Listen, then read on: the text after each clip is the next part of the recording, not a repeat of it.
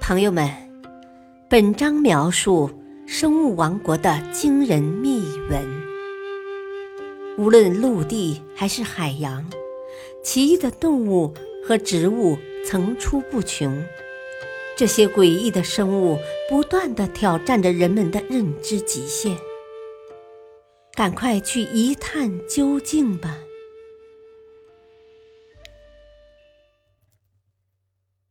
海中奇宝龙涎香，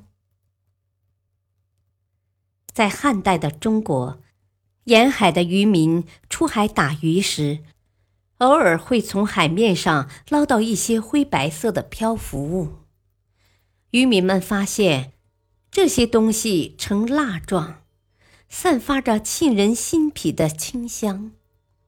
渐渐的，这种东西的名气大了起来，越来越多的人喜欢收藏它们。当地的一些官员就收购了这种块状物，当做宝物献给皇上。宫廷里的人很喜欢这些东西，有的把它当作香料用，也有人把它当作药物。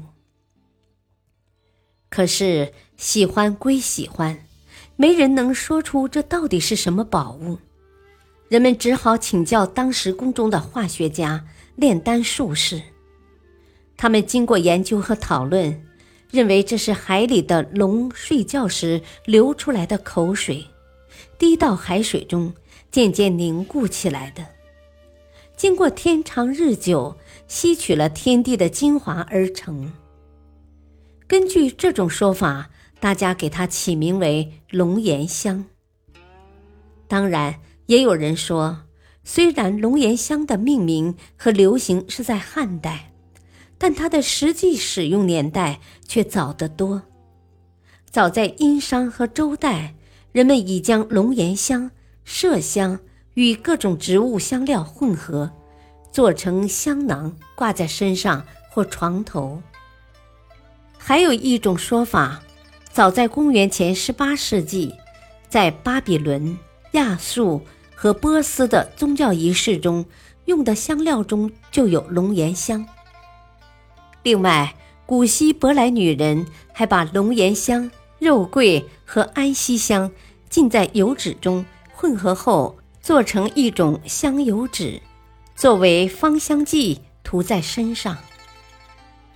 在现代社会，这种神奇的香料吸引了越来越多的人的眼球。关于它的成因，人们也越来越感兴趣。显然，龙的口水一说并不符合科学道理，于是人们便提出了很多猜测。有人说，因为海中的龙涎香都是灰白色的，很可能是海底火山喷发。形成的某种化合物，也有人说，这是海岛上的鸟粪飘入水中，经过长时间的风化和化学反应形成的。更有人说，这原本是蜂蜡，偶然落入海中后，经过长时间的漂浮生成的。还有人说，这是海中一种特殊的真菌。渐渐的。龙涎香也引起了海洋生物学家的兴趣。经过长期的研究，他们认为这可能是某种巨大的海洋动物的肠道分泌物。至于这究竟是什么动物分泌的，却一直没人弄清楚。真正发现龙涎香成因秘密的是沙特阿拉伯科特拉岛上的渔民。这个岛屿靠着海，附近的海域有很多抹香鲸。渔民主要以捕抹香鲸为生。一次偶然的机会，一位老渔民抛开了一条抹香鲸的肠道，意外的在里面发现了一块龙涎香。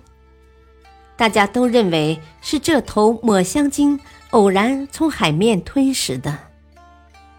可是，当这一消息传到海洋生物学家的耳朵里时，却受到了他们的高度重视。这与他们的推测不谋而合。他们在此基础上进行了深入的研究，终于揭开了一直笼罩在龙涎香的神秘面纱。原来抹香鲸喜欢吞食大型软体动物，这些动物包括大乌贼和章鱼，它们口中长着坚韧的角质颚和舌齿，很不容易被抹香鲸的肠胃消化。天长日久，软体动物的颚和舌齿。在抹香鲸的胃肠内集聚，刺激了肠道。肠道在长时间的刺激下，分泌出一种特殊的蜡状物，把这些残骸包裹起来，慢慢的就形成了龙涎香。随着科技的发展，科学家曾经在一头十八米长的抹香鲸的肠道中，发现过肠液与异物的凝结块儿。他们认为这就是龙涎香最初始的形态。一般来说，有的抹香鲸会将龙涎香呕吐出来，有的则会把它从肠道排出体外。只有很小一部分抹香鲸会把龙涎香留在体内。刚刚排入海中的龙涎香是浅黑色的。在海水的冲刷下，渐渐的变为灰色、浅灰色，最后变成白色。白色的龙涎香是经过数百年的海水浸泡，杂质才被全部飘出来，成为龙涎香中的上品。这种极品龙涎香的价格堪比黄金。谁都没想到，抹香鲸的一种自我防护措施。竟然能给人类带来如此芳香贵重的礼物。